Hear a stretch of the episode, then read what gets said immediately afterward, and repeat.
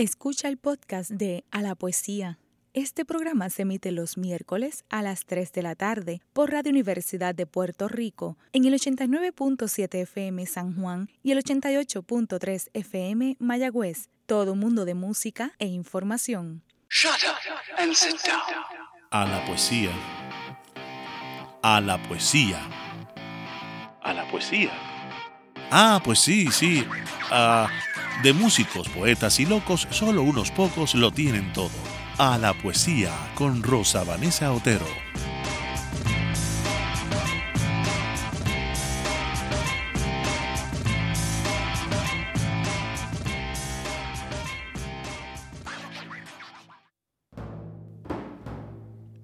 Una mujer se vierte sobre el cuerpo de un libro, de dos, de tres y de muchos. Antes de entregarse a la materia para transformarla, agita palabras, oraciones, versos y poemas. Luego quema, rasga, sutura, compagina mundos que caben entre dos manos. Los cuerpos de los libros de Yarisa Colón tienen colmillos, espinas, vértebras.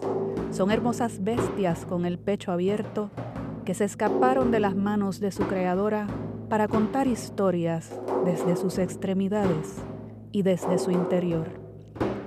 Asistimos a una muestra donde el artista poeta nos permite ver sus ritos más íntimos y viscerales para invocar la transformación de los lenguajes un diálogo que transmuta aquello que no pudo escribir y que hoy nos comparten estos trabajos como ese líquido vital que se vierte sobre el fuego y la tierra para no olvidar lo que no vemos del otro lado de las palabras.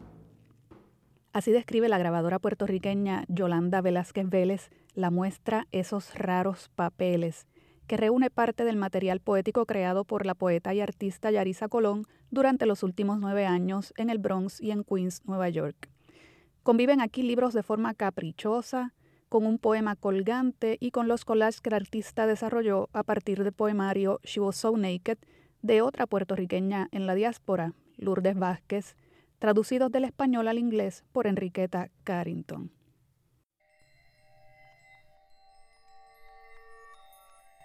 En sucesión de escalas, incluso el mantra colgante, el espacio es belleza táctil, rugoso, con relieves. Aquí una pluma, acá un pedazo de tela, mas es con el papel y la fibra que el artista saca provecho al medio, estableciendo patrones que dialogan entre sí.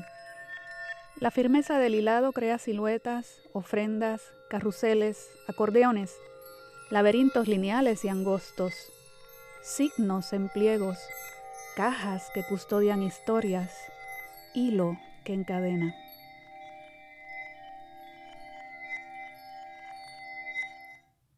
Son palabras de Lourdes Vázquez, pero que dice de sí Yarisa Colón y de su arte nómada entre Puerto Rico y Nueva York.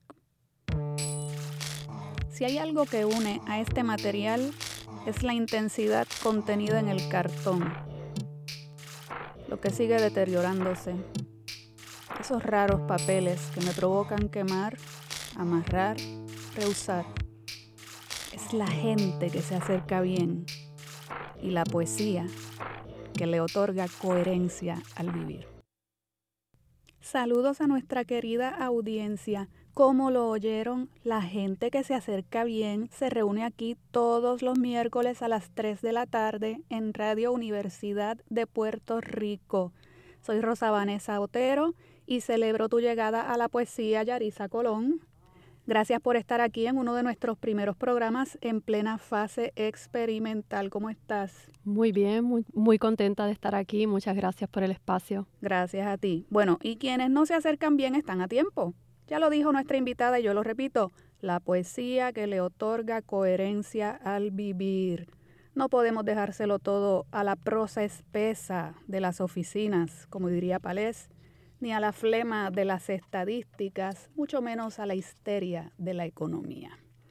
De cuando en cuando y a lo lejos hay que darse un baño de tumba. Ese es el trabajo de la poesía.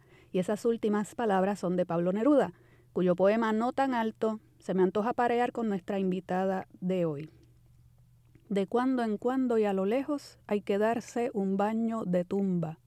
Sin duda todo está muy bien y todo está muy mal, sin duda. Van y vienen los pasajeros, crecen los niños y las calles. Por fin compramos la guitarra que lloraba sola en la tienda. Todo está bien, todo está mal. Las copas se llenan y vuelven naturalmente a estar vacías. Y a veces en la madrugada se mueren misteriosamente las copas y los que bebieron. Hemos crecido tanto que ahora no saludamos al vecino y tantas mujeres nos aman que no sabemos cómo hacerlo. Qué ropas hermosas llevamos y qué importantes opiniones. Conocí a un hombre amarillo que se creía anaranjado y a un negro vestido de rubio. Se ven y se ven tantas cosas. Vi festejados los ladrones por caballeros impecables y esto se pasaba en inglés y vi a los honrados hambrientos buscando pan en la basura. Yo sé que no me cree nadie, pero lo he visto con mis ojos. Hay que darse un baño de tumba y desde la tierra cerrada mirar hacia arriba el orgullo. Entonces se aprende a medir, se aprende a hablar, se aprende a ser. Tal vez no seremos tan locos, tal vez no seremos tan cuerdos. Aprenderemos a morir a ser barro, a no tener ojos, a ser apellido olvidado. Hay unos poetas tan grandes que no caben en una puerta y unos negociantes veloces que no recuerdan la pobreza. Hay mujeres que no entrarán por el ojo de una cebolla y hay tantas cosas, tantas cosas y así son y así no serán. Si quieren no me crean nada, solo quise enseñarles algo. Yo soy profesor de la vida, vago estudiante de la muerte, y si lo que sé no les sirve, no he dicho nada, sino todo. ¿Te gusta ese acompañante? Es genial, genial. Vamos, Yarisa, entonces a conocerte. Y empecemos por un comentario sobre tu relación con la palabra poética y con la confesión del libro artesanal, en especial tu trabajo más reciente, que nombraste esos raros papeles. ¿Para quién y por qué son tan raros? Sí, el título es parte de un poema que leíste al inicio. Es un verso del poema y me parece a mí que son papeles raros para quien tal vez no haya visto este tipo de trabajo en ciertas ocasiones a mí misma me parecen raros también.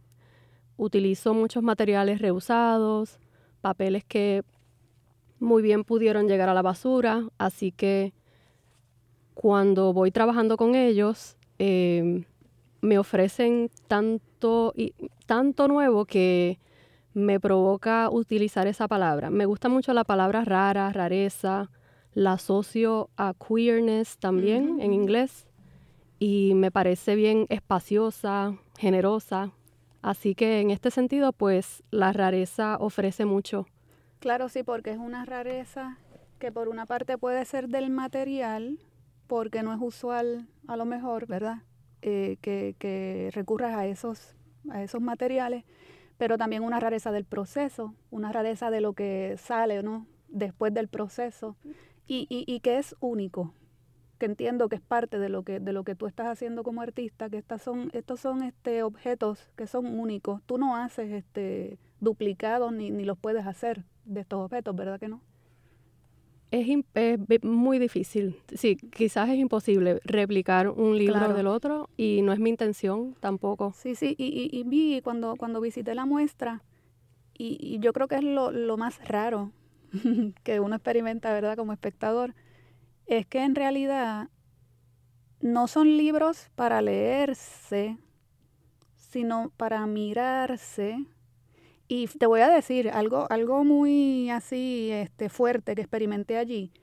Yo no me atrevía a tocarlos, porque están colocados allí como se coloca una pieza de arte, eh, pero a algunos sí que los toqué.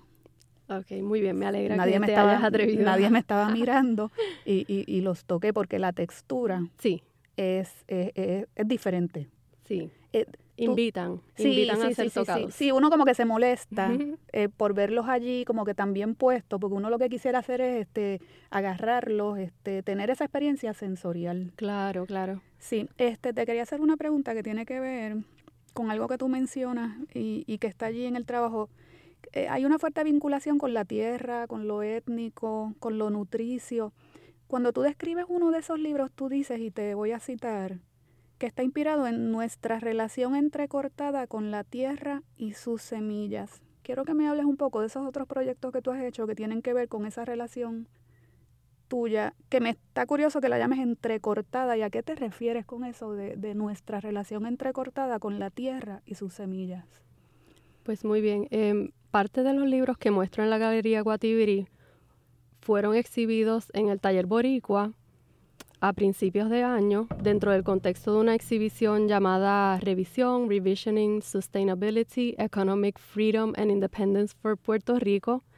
Esta exhibición reunió a siete mujeres que viven en Manhattan, todas puertorriqueñas, y yo decidí trabajar con el tema de las semillas. Cada una de estas mujeres escogió un tema particular relacionado a Puerto Rico y a su relación con Puerto Rico. Y como a mí me interesa mucho el tema de la agricultura sustentable en la isla y cómo eso se ha ido desarrollando, em, me enfoqué en, dos proyectos muy sólidos. Uno es el proyecto sostenido por la etnobotánica María Benedetti y el otro es el proyecto agroecológico Foodscapes Caribe, dirigido por Anabeli Rivera y Carlos González. Y a su vez me inspiré en la relación entrecortada de mi familia.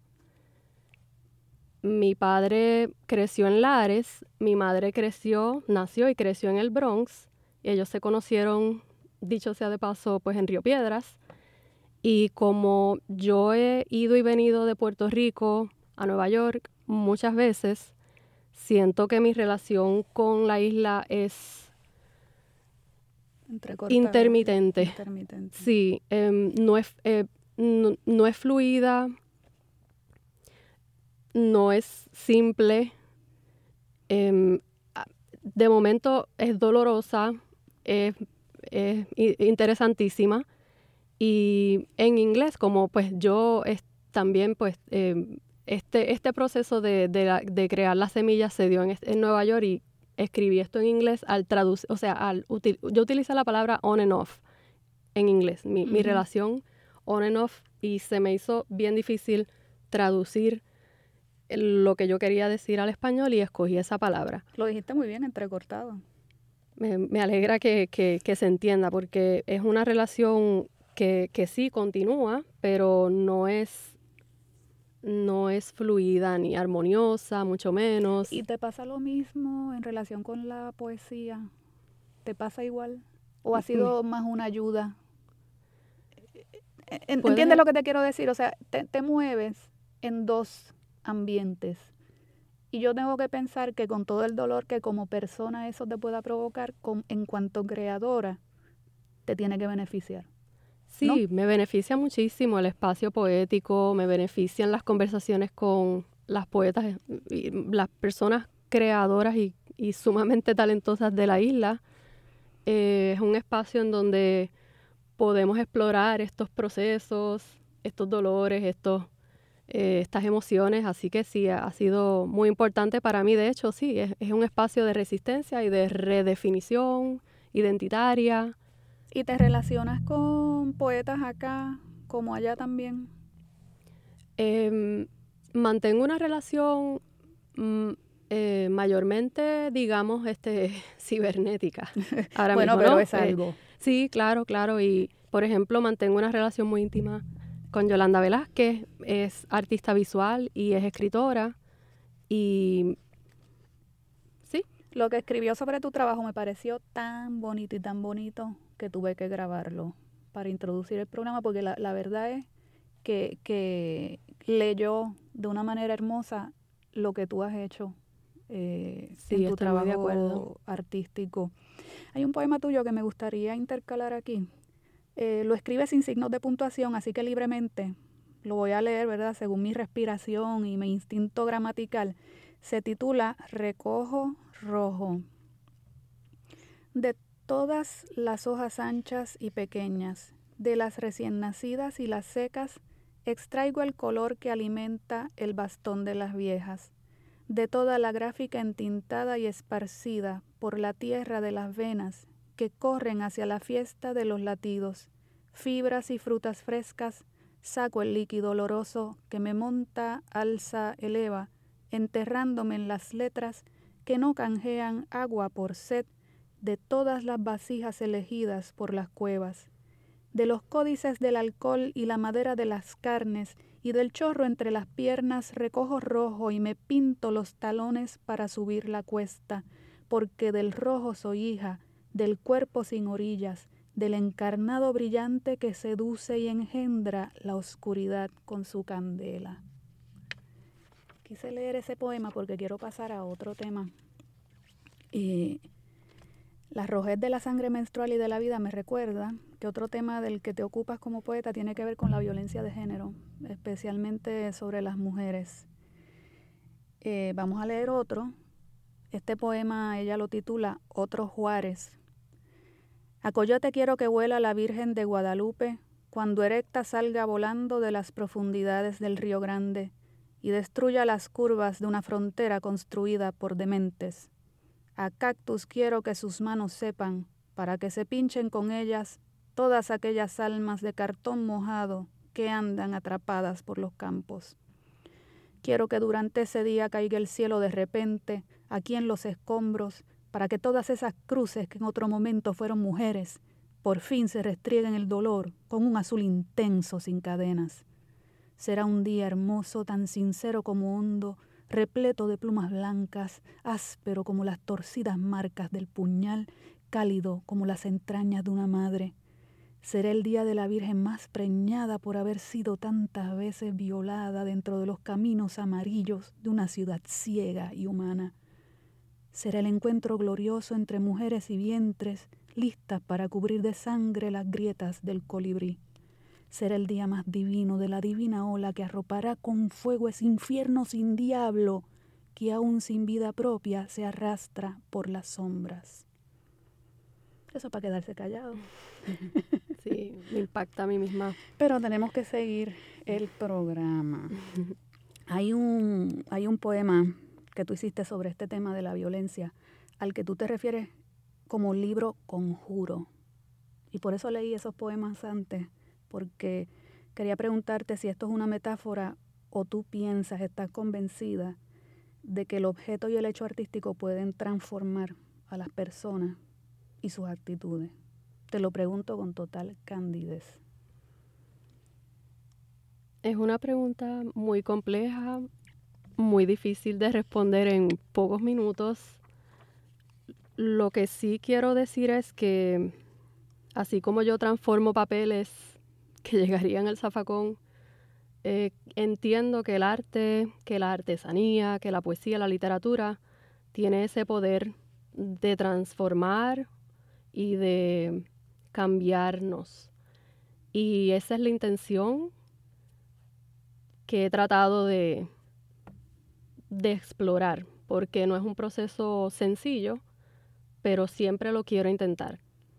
En el caso de Enredadera y Colmillo, el libro que mencionaste, es un libro conjuro eh, que presenté en la Galería Guatibri en el año 2010 dentro del contexto de una exhibición colectiva que se llamó Quiero Vivir. Y en esa exhibición, pues las personas que nos reunimos para, para lograr esta gesta estábamos denunciando la violencia de género en la isla esto ya hace nueve años, y también enfatizando el papel transformador de las artes. Así que en ese sentido, pues eh, creo que es bien importante para mí utilizar mi trabajo de esa manera. Si sucede o no, pues, pues cada quien decidirá. Eso es como una exploración muy íntima. Sí, y que, y que además este, es evidente que tus poemas están muy bien escritos. Gracias. que tampoco se trata de que estás aquí convirtiéndote en terapeuta ni en, ni en algo que no sea, ¿verdad? Lo que eres, que, eres una creadora, una poeta eh, y una artista. Bueno, tenemos que irnos a la primera pausa. Pero regresen, no se me vayan, que seguimos conversando con Yarisa Colón y esos raros papeles. Está escuchando el podcast de A la Poesía. Este programa se emite los miércoles a las 3 de la tarde por Radio Universidad de Puerto Rico en el 89.7 FM San Juan y el 88.3 FM Mayagüez. Todo un mundo de música e información. Acá de regreso a, a la poesía, seguimos conversando con Yarisa Colón. Yarisa, ¿qué fue primero en ti? escribir poesía o crear objetos de arte? Escribir poesía. Sí. Sí. Mm, yo eh, conocí a una artista puertorriqueña en, en, Nueva York, en el barrio, que dirigía una galería llamada Mixta Gallery. Esta artista puertorriqueña se llama Tania Torres y le presenté mi trabajo poético hace muchos años atrás, esto ya casi 20 años, y ella me invita a un proyecto literario artesanal y de esa manera pues se, unió, se unió la poesía y se unió, se unió eh, la confección de libros hechos a manos. Sí, te hice esa pregunta porque es que me, me parece que esos intercambios, ¿verdad? De lectura, sensibilidad, de saberes, enriquecen a los artistas y también al público cuando se le expone a esas expresiones mixtas, ¿no? Em, y pienso que desencadenan una cantidad de procesos que un creador en solitario no, no, puede, no es capaz de activar. Eh, a mí me suena eso como una mezcla química, ¿verdad? Pero es que de seguro hay mucho más de neuroquímica en nuestra recepción del arte de lo que uno habitualmente piensa. No sé, son, son elucubraciones mías. Y yo digo, porque será eso lo que el poeta echa de menos cuando escribe, mm. ¿verdad? Una conexión inmediata con el color, la textura, la forma, la sensorialidad que la, palabra se la niega a uno. La materia de, de los escritores no existe. Sí. Sin embargo, los artistas tocan, modelan, funden sus materiales. Hay una envidia, pienso yo, y una nostalgia por el toque. ¿Qué envidian si algo, los artistas de los escritores. Yo como escritora envidio del artista su material y que lo puede tocar y que puede intervenir el espacio. Yo no puedo intervenir el espacio. ¿Ustedes nos envidian algo? Aunque tú eres las dos cosas, o sea, tú eres escritora y eres también pues, artista. La verdad no sé qué envidian, yo, yo no, no tengo idea, pero me acerqué a, toda esta actividad de creación de libros hechos a manos porque quería tratar de expresar lo que mencionas, ¿no? Las emociones, los saberes, los sentires, de otra forma que no fuera por medio de la palabra. A veces, y al hacerlo, sentí cierta liberación. Eh, a veces escribir poesía me resulta aún más complejo que crear un libro. Crear un libro artesanal, crear un libro utilizando otro vocabulario ya más eh, táctil, como lo mencionaba, eh, texturas, hilos, plásticos, materiales eh, diversos, madera, fuego, etc. Así que por ese lado, pues para mí ha sido una manera de tratar de comunicarme de otra forma no siempre lo logro, pero lo intento. Eres bastante piromaníaca. Sí. Todo lo que vi allí estaba de alguna manera pasado por el fuego. Sí, me fascina, me fascina el fuego, me fascina eh, e, e, ese riesgo, ¿no? Porque pues si estoy trabajando con un libro pequeño, bueno, por ejemplo con páginas, porque muchas de estas páginas yo las fui quemando poco a poco individualmente Así que es un proceso bastante largo y lo hice en un apartamento en Nueva York eh, con mucho cuidado. Entonces sí, eh, realmente no, no, recuerdo cómo llegué a esto, pero mm, mm, me encantó y, y sí, me gusta mucho el fuego. Algunas de las superficies se veían como si tú les hubieras añadido algún químico o algo que las hace ver como embalsamadas. Mm. ¿Tú les añadiste algo así? ¿Trabajas con, con químicos, con algo? Mm, No, no. Yo no sé si estoy diciendo un disparate, No, yo- pero yo- no, no, no, eh, pero me parece súper interesante porque parecen muchas de las cadáveres, entonces cosas. tal vez. no, No. bueno, las oruguitas estaban hermosas.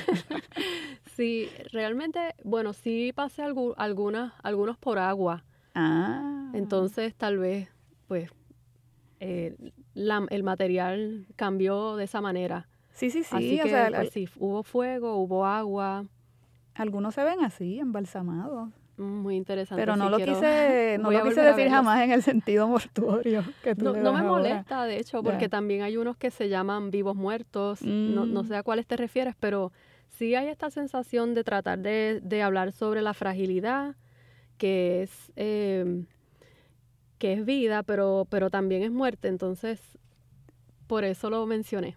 Sí, oye, es inaplazable entonces comentar sobre la parte de verdad de esa exhibición que tiene que ver con el trabajo que tú hiciste a partir de cuatro poemas del libro She Was So Naked de Lourdes Vázquez. Y luego abrir un poquito más la conversación hacia lo del libro artesanal que me parece fascinante, sobre todo por el auge, ¿verdad?, que tiene en este tiempo la confección de libros a mano, que es un volver, como se hacían Sí. los libros, pero que es un volver también inventando otra- otras maneras, porque por ejemplo lo que tú haces, pues no son libros para uno llevárselos y leerlos, sino que son unas piezas, ¿verdad? Eh, que son objetos, objetos de, de arte. Bueno, de Lourdes Vázquez hay que recordar, ¿verdad? Abuelo de Pájaro, que es una de nuestras escritoras de la generación del 70, como tú, escribe desde la diáspora boricua en los Estados Unidos. Allí ha sido muy activa al interior de las entidades culturales, específicamente las asociadas con Hunter College, de la que ella es bibliotecaria emeritus. Eh, y si recuerdan, su primer título se publicó en el 87, Las Hembras, y al presente ha publicado 17 libros, fíjate, en distintos géneros, eh, poesía, cuento, novela corta, ensayo, biografía. La han traducido a nueve idiomas y ha sido galardonada tanto en Puerto Rico como en los Estados Unidos. Quería preguntarte sobre este punto, ya que una de las particularidades del trabajo de Lourdes Vázquez es su relación de trabajo con, con artistas plásticos y fílmicos de distintos países, dicho sea de paso. Eh, ¿Qué aspectos de la poética estimularon tu creatividad? Has trabajado con ella dos veces, ¿verdad? Esta no es la única vez. Exacto, esta es Sí. la- nuestra tercera colaboración. Ah, tercera colaboración junta. Entonces, ¿cuál es la conexión? ¿Qué, qué de la poesía de, de Lourdes te estimula a crear? Todo, todo. A mí, eh, bueno, yo- primeramente admiro muchísimo el trabajo de Lourdes Vázquez, su trayectoria. Me fascina leer su poesía, Sí. eh, me evoca mucho, a- a- en- me provoca crear. Así que, pues, para mí ha sido un privilegio, un honor poder colaborar con ella esta tercera vez en la creación de cuatro collages que un poco responden, no ilustran, pero responden a, a cuatro de sus poemas traducidos por Enriqueta Carrington. Y sí, ha sido, eh, debo decir también que, que mi interés por los libros también este, se nutre mucho de, de, sus, de sus saberes porque hace muchos años atrás encontré en la internet un ensayo muy amplio escrito por ella sobre las artes del libro y esto sucedió antes de yo conocerla, así que eh, eh, ha sido un ensayo guía para mí Qué en bien. esto de, del mundo de las artes del libro y pues también es una conexión muy bonita porque eh, puedo compartir eh, preguntas o pues puedo compartir este, este interés con ella. El título She Was So Naked, cuando miro uno de los poemas que escogiste, me sugiere que la locura es la forma más cruda de la desnudez. Eh, voy a intercalar aquí uno de los poemas de Lourdes Vázquez, Lo posible. Las pocas veces que la he visto se halla en silencio. Más bien se encuentran sin voz e inmóvil de su cuerpo. Algo anda roto allá adentro. Neuronas que ya no trabajan, enzimas inexistentes. Algo anda roto, ya he dicho, a excepción de su mirada. No hay destellos de melancolía, tampoco se vislumbran signos compasivos o amorosos. solo la concreta percepción de una vieja huesuda y rabiosa. Revivo la vida juntas cuando imaginábamos lo posible. Ese es uno de los que escogiste. Sí, muy hermoso. ¿Qué despertó en ti ese poema? Precisamente el tema de la locura me llamó mucho la atención, una pues locura creativa, locura aterradora, pero a la vez inspiradora. Y mm, sí, debo decir que pues leí el, poemario entero y, se me hizo un poco difícil escoger, ¿no? Porque son, son, tantos. Entonces, em, decidí escoger poemas em, de acuerdo a las imágenes que, que pues provocaban en mí. Y y el proceso fue un poco, fue, fue digamos, pues de, de muchos meses y también de conversaciones con Lourdes. Así que eh, una vez yo seleccioné estos cuatro, se los presenté a ella y seguimos conversando sobre esto y luego pues eh, se dio que sí, estos eran. Así que fue un proceso como eh, de, pues, pues obviamente incluyó mucha conversación o, sí. ¿Quién decidió hacer el trabajo? Este, e, ella quiso que tú le, le, te inspiraras en los poemas de ella o fue una iniciativa tuya y entonces te acercaste a ella? ¿Cómo fue? Eh, si no me equivoco, en este caso ella, ella me, lo presentó como posibilidad. Interesante. ¿Y tú escogiste? Sí, ella, ella me, Ella te dio el libro. Me, exacto, me dio el libro eh, y, y yo escogí los poemas. Imaginar lo posible, decía ese poema. Yo supongo que de eso se trata todo proceso artístico. Si lo podemos imaginar, lo podemos hacer Háblame de cómo imaginas un libro y cómo lo llevas a hacer una pieza única. Pues yo no soy el tipo de persona que me imagino el producto o la creación final. Eh, lo que sucede en mi caso es que mientras voy trabajando con el material, con la palabra, con todo, los, eh, todo lo necesario, ¿verdad? Todo lo que pueda yo utilizar para la creación, pues voy escogiendo, voy escuchando o sonará un poco raro, volviendo a la rareza, pero es así. Eh, no es un proceso lineal y no me aferro a un fin particular. Yo espero, eh, surgen muchos cambios, hay cosas que se dañan y luego se transforman a, otras cosas. Así que ese es parte, ese es, ¿verdad? en pocas palabras, mi proceso de creación. Muy bien. En cuanto a los libros y en cuanto a la poesía también. También, sí. Sí, sí. A mí me pasa que yo sé dónde comienzo y no dónde voy a terminar. Hay gente que no, que, que yo no sé, saben a dónde quieren llegar y todo y cómo llegar. Pero es más divertido no saber. Me gusta mucho no saber en este caso. ¿Verdad que te da cierta ilusión de que hay algo más allá de tu propia inteligencia? Sí, sí, sí, definitivamente. Sí. sí, Bueno, quisiera que habláramos un poquito más sobre este campo, ¿verdad?, que está abierto hoy día de los libros hechos a mano. Eh, es un movimiento global, ¿verdad? Eh, estuve mirando en Argentina y en México ya se estudia el tema formalmente, hay editoriales de cierta visibilidad como Eloísa Cartonera y Acapulco. En Puerto Rico se destaca Atarraya Cartonera, que inició Nicole Cecilia Delgado con Xavier Balcárcer. Y ya existe también, fundada por Nicole, una feria del libro independiente y artesanal que va por 12 ediciones. ¿Qué diferencia o asemeja tu trabajo al de estas iniciativas? Porque ya de entrada sé que no es que tú te has dedicado a producir libros, pues en un principio sí. Lo que pasa es que pues esto sucedió hace muchos años atrás. O sea, libros eh, artesanales. En un principio eh, publiqué, bueno, he publicado ediciones. Eh, es decir, este, para poner un ejemplo, pues Sin Cabeza, que es un poemario que fue publicado por Atarraya Cartonera inicialmente, en mi caso, pues eh, hice, digamos, más de 100 ejemplares. Como este poemario sin cabeza lo publiqué en el 2010, ese lo seguí reimprimiendo desde casa. Así que no tengo un número exacto. Ah, sí.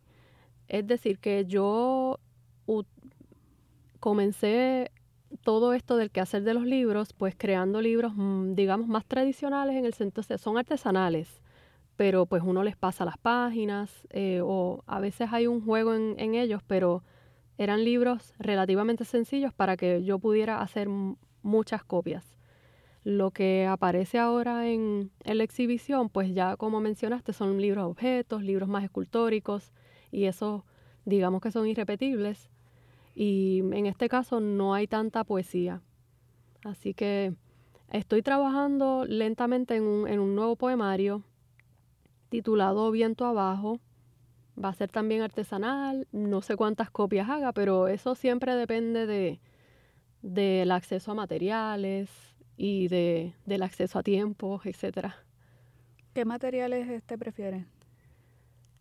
Materiales súper accesibles, el cartón y como mencionaste, pues a las cartoneras me, inspiran mucho eh, estos proyectos. Eh, prefiero utilizar material eh, ya utilizado o material que sea, no sea costoso. Y de todo puedes hacer este algo nuevo. Sí. Sí. Bueno, nos estamos acercando a la pausa voy a leer un fragmento de otro de los poemas de Lourdes Vázquez que Yarisa escogió para hacer su trabajo. Este se titula Creo. Vamos a leer un fragmento. Cada una de mis partículas se achicharra al calor del fuego. No estoy soñando. Solo describo el suceso tal cual. Desaparezco en mil fragmentos y me convierto en un pedazo de sombra. Tampoco estoy loca Solo articulo la experiencia, aunque suene sospechosa. Regresamos con A la Poesía pronto, no se vayan. Está escuchando el podcast de A la Poesía. Este programa se emite los miércoles a las 3 de la tarde por Radio Universidad de Puerto Rico en el 89.7 FM San Juan y el 88.3 FM Mayagüez. Todo un mundo de música e información. De vuelta a la poesía. Yarisa, hemos estado hablando ya mucho, ¿verdad?, sobre tu trabajo. ¿Tú nos regalarías en tu propia voz uno de tus poemas? Por supuesto. ¿Cuál? Voy a leer el poema que está incluido en la instalación que exhibí en la Galería Guatibiri. Este es un fragmento, o sea, el, el em, es un este libro que ves aquí, que es un poema poemario, ¿no? Así que se titula Enredadera y Colmillo. Voy a leer un fragmento. Muy bien. Renazco sonriéndole a la transparencia, al sueño, a las manías, a nuestra hermandad. Renazco violenta, mente, tranquila. Una a una se queman las máscaras y aquello cae al fondo de la verdad, donde los animales bailan conmigo y largos hilos tocan la tierra Mírenme, fiera flor, siendo toda y no, queda rojo en la punta de estos dedos.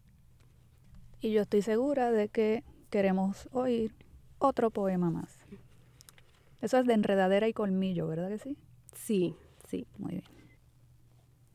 Coja he llegado a probar bocas hambrientas, agujas y esquinas. Adicta he querido no regresar He sabido morirme de la risa al desarmar mi esqueleto para golpearlo con gritos. Pero siempre, siempre hay terreno todopoderoso acoginando mis rodillas, mostrándome la otra cara del azul. Bueno, Yarisa, ¿y qué es lo próximo posible en tu trabajo? Pues en estos momentos en Nueva York estoy colaborando con varias artistas eh, entre ellas Marielis Burgos, una performera puertorriqueña radicada en la ciudad de Nueva York también. Estamos co-creando su poemario. Ha sido sumamente inspirador e interesante trabajar con ella porque ella mira la escritura como una práctica de movimiento. Así que esperamos que ese libro eh, refleje su visión sobre la escritura. ¿Y cuál va a ser tu participación? Pues a lo largo de todos estos meses, bueno, llevamos ya un año en, trabajando juntas, he colaborado en el aspecto editorial, en la selección de poesía, que al fin y al cabo eso lo decide ella, pero he colaborado eh, aportando sugerencias o preguntándole eh, diferentes cosas que tal vez la ayuden a ella a escoger. También estoy colaborando en el proceso de la hechura del libro como tal. Así que hemos, eh, nos hemos reunido en muchas ocasiones para conversar sobre la estructura de este libro, para que este libro pues refleje lo que es el movimiento. El movimiento ya sea pues eh, en los viajes, el movimiento íntimo, el movimiento psicológico y todo ese tipo de cosas. Y entonces cuando tú dices que va a ser un trabajo performativo, ¿a esto le va a acompañar qué? Eh, ¿Una expresión de tipo teatral, danza, combinación de todo? ¿De qué es lo que estamos hablando? En este caso, pues solamente yo estoy colaborando en el aspecto de, la creación del libro. Tal vez ella pues decida si quiere presentar ese libro de manera performática, pero no hemos discutido eso todavía. ¿Y en qué otros este, proyectos estás? Estoy colaborando también con una actriz chilena en la co-creación de un performance basado en un microcuento que escribí. Este microcuento trata sobre una mujer que decide eh, prohibirse a sí misma observar los ojos de las demás personas. Uy.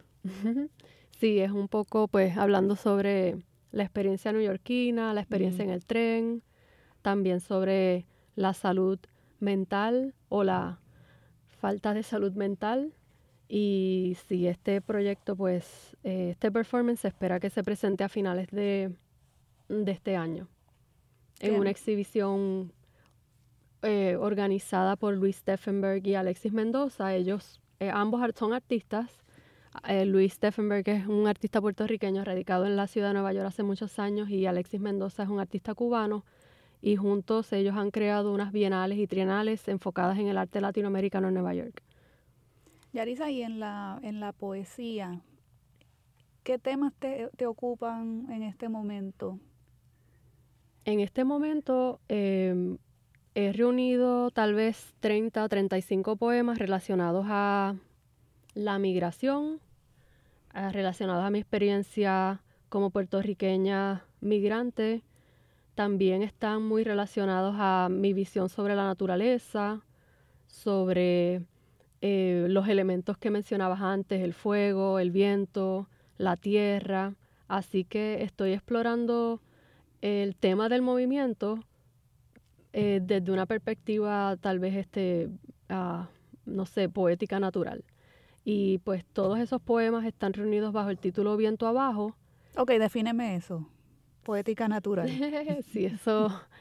Eh, poética natural. Es que estoy tratando de unir lo que es la poesía que radica en la naturaleza. Tal vez no es el término más apropiado, pero siento que me atrae mucho eh, la ecología. Me atrae mucho la ecología, me atrae mucho eh, todo lo que, pues las mismas texturas que nos ofrece la naturaleza, los mismos colores, y no es para romantizarla ni para, eh, para eh, pues solo enfocarme en la belleza, porque no es así la naturaleza solamente, pero en mi caso, estando en Nueva York, ha sido un un, eh, un punto de encuentro conmigo misma y con, lo que podría ser eh, positivo allá en la ciudad de Nueva York. Así que pues trato de buscar espacios tal vez más verdes,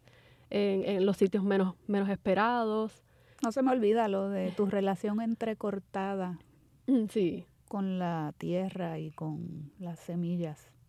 Sí, sí, sí. En, obviamente en Nueva York hay, proyectos sumamente interesantes relacionados a la agricultura y, y al cultivo también de, plantas, pero como se, da en ese contexto tan, eh, tan feroz, pues pues eh, suceden otras cosas y también me, me, inspiran, me inspiran esos proyectos porque aún así en esa ciudad pues, pues la gente sigue insistiendo en pues respetar ¿no? lo que es la, la naturaleza. Sí. Y como creadora, ¿te, te ves eh, continuando tu, tu vida allá? No estoy segura. No He notado ese conflicto y por eso te pregunto. ¿Estás todavía, verdad, en, en, en, ese discernimiento? Sí, esa ciudad, pues, pues, pues eh, bueno, es muy difícil, es muy difícil para mí, para muchas personas, pues, pensar que uno va a quedarse en esa ciudad uh, por muchos años. Así que mm, por el momento estoy allá y, y colaboro con muchas personas sumamente interesantes y talentosas y eso me permite quedarme allá sin enloquecer, así que lo, lo, intentaré y si puedo viajar acá y colaborar con personas acá, pues también me encantaría, pero eso se irá, se, iremos viendo cómo, cómo sucede todo, así como uno crea un libro, ¿no? Y va paso por paso. Oye, y estás aquí, eh, has tenido una exhibición, eh, has venido a mi programa, tienes también presencia en, en, la internet, que hoy día es tan importante para darse a conocer. Tú misma lo decías, las relaciones tuyas con, con los poetas, con los artistas de acá es a través de, de la web. No es lo, lo, que uno quisiera, ¿verdad? En el plano afectivo, la, la cuestión de la cercanía, pero ciertamente estás presente eh, a través de, de, lo que haces. Vamos a leer un poema de los de la colección que tú escogiste para la exhibición. Se titula Te concebimos. Yo creo que aquí hay mucho de lo que tú estás hablando de la tierra y de la memoria. Este es de Lourdes Vázquez. Te concebimos. Te concebimos en un campo resguardado por los tebas de una gran montaña y el verde de un hemisferio que como soldado poderoso sostiene la vida. En el borde de aquel riachuelo saludable y brillante, intercambiamos fluidos, penetrando el aura del otro, cual chamanes invencibles y alegres. Tu padre y yo te pensamos, aunque él no se acuerde. Ese era un poema sobre el olvido, pero vamos a hablar un poquito de la memoria. Eh, el libro puertorriqueño tiene una tradición muy noble, ¿verdad? Eh, en la gráfica. El trabajo tuyo no es dentro de la gráfica, pero es inevitable pensar que, que a nuestra generación la precede, ¿verdad? Una, una, una, una gran generación que tuvimos de, de, de, grabadistas, que muchos de ellos están todavía eh, produciendo. Eh, es inevitable pensar en los libros ilustrados por Omar, por Tufiño, por Consuelo Gotay, Irene Delano, Antonio Martorell y, y otros. Y uno se da cuenta de que la generación actual está buscando dejar su propia huella, está buscando sus propios medios de expresión y con otros, con otros recursos. Y tú estás dentro de, de esa nueva generación eh, que está buscando crear lo propio. ¿Cuál es la marca que tú quieres dejar, por la que quieres que te recordemos? Bien, estos libros que hago no suelen ser perecederos. Creo que sobre todo los libros que están ahora mismo en la Galería Guatibiri, eh, por, el, por el propio hecho de haberlos quemado, amarrados, eh, haber rasgado tanto papel, no creo que duren tanto. Tal vez algunos sí, tal vez algunos no, no, no lo sé. En el caso de mis poemarios, ya con los... Eh, y de los poemarios que, que he co-creado con, con, otras escritoras, pues pienso que son un ejemplo de, de cómo uno puede colaborar y cómo uno puede eh, eh, abrir un espacio para conversaciones este, sobre la literatura y sobre otros tipos de arte, ¿verdad? Y sobre cómo, pues, cómo todo eso se encuentra y se mezcla, como habías dicho anteriormente. Así que creo que eh, me interesa mucho que eso se siga fomentando. A mí me encanta eh, conocer ¿no? sobre los otros proyectos que hacen otras personas, eh, los proyectos pues, literarios y, artísticos que se están dando en la isla y en otras partes de, del Caribe, así que pienso que mis libros pueden, si algo, pues establecer como puntos de encuentro y también este, tal vez pues dar paso a conversaciones sobre cómo se pueden hacer las cosas de otro modo, ¿verdad? Porque esto es un libro, pero pues todo puede hacerse de otro modo, así que podríamos pues luego conversar sobre otros asuntos importantes o no importantes. ¿Y das talleres? Todos los asuntos. Sí, sí, sí, he dado talleres, ya tal vez llevo 15 años dando talleres, este, aquí en la isla ofrecí talleres, eh, doy talleres en, en, espacios culturales y educativos en, en Nueva York eh, a veces me encanta trabajar con niños y Eso te iba a preguntar. Sí, sí, sí, me fascina, me fascina cuando voy a, alguna escuela o algún, eh, sobre todo bibliotecas públicas en la ciudad de Nueva York, pues he podido dar talleres de, confección de libros a mano y, siempre salimos súper felices y contentos y me parece que es una buena vía para que los, las niñas y los niños eh, se acerquen a la lectura, a la escritura, a la creación. Eh, siento que, es, un, es una herramienta sumamente eficaz para que ellos entiendan que tienen esa posibilidad. Eh, pueden crear su libro, crear su historia, narrar sus historias, hablar sobre la memoria, ¿no? que es otro tema así sumamente importante cuando uno está viviendo en, un lugar como Nueva York. Así que sí, ha sido, ha sido muy, muy, muy enriquecedor. Me encanta trabajar con niños. Sí, qué bueno, porque además este mm, el que vean modos distintos de hacer algo que ellos se supone conocen, especialmente los niños que ya están en edad escolar. Sí. Pues definitivamente tiene que estimularlo eh, y tiene que abrirles ¿verdad? la mente y, la sensibilidad a, a, otras maneras. Claro, claro, claro. Sí, eh, eh, por ejemplo, he hecho libros con, he hecho libros gigantescos con niños, he hecho libros pulseras, hemos hecho libros, eh, pues no sé, es, que se presta para, para tantas formas y se presta para el juego, que es un que es algo que se, debemos seguir fomentando. Sí, porque además los libros hay que tocarlos, hay que manosearlos. no, no, no, si, si tú conviertes el libro en una cosa así, este... Estéril y seria, pues, pues ¿quién va a querer leer? Sí, además que le mete miedo al muchacho sí, o a la muchacha sí, sobre la lectura. Tienen que verlo como, como objetos de la vida diaria. Sí, exactamente. Que no están prohibidos eh, ni nada, todo lo contrario. Exactamente. Muy bien, y a nuestros amigos y amigas de A la Poesía que siempre van por más, parte del portfolio de Yarisa Colón está visible en la página web de Bronx Visual Artist Directory eh, la dirección es http diagonal diagonal bx200.com bx200.com. Búsquenla en la sección portfolio como Yarisa Colón Torres, así aparece. Y además mantiene el blog personal Espacio Asirai, que es su nombre al revés. Asirai con la Y al final. blogspot.com.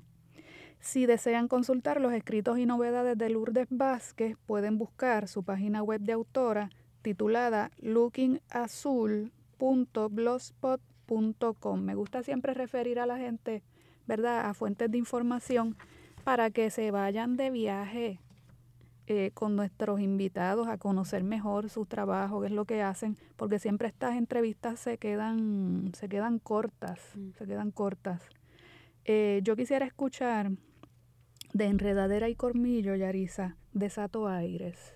Muy bien, es el fragmento inicial del poemario. Desato aires.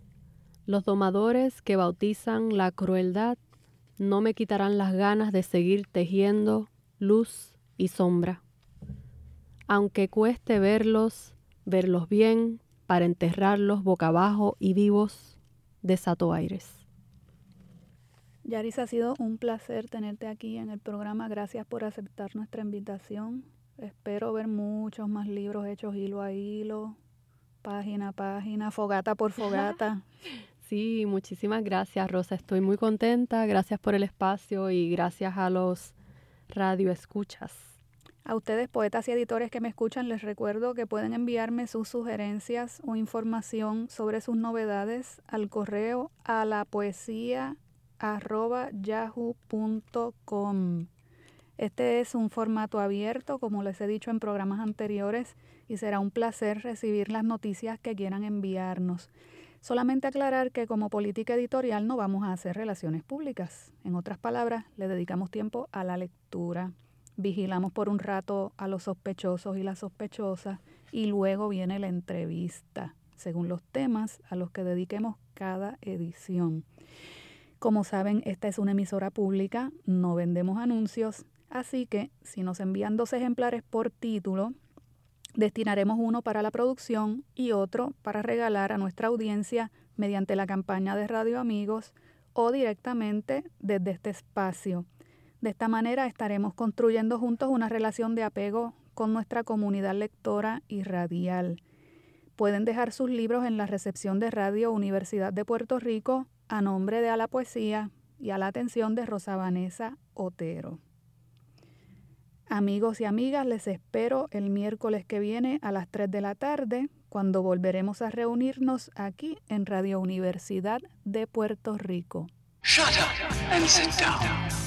A la poesía levanta el vuelo hasta el próximo miércoles a las 3 de la tarde por Radio Universidad de Puerto Rico. A la poesía. Con Rosa Vanessa Otero. Acaba de escuchar el podcast de A la poesía le invitamos a que nos sintonice los miércoles a las 3 de la tarde por Radio Universidad de Puerto Rico en el 89.7 FM San Juan y el 88.3 FM Mayagüez. Todo un mundo de música e información.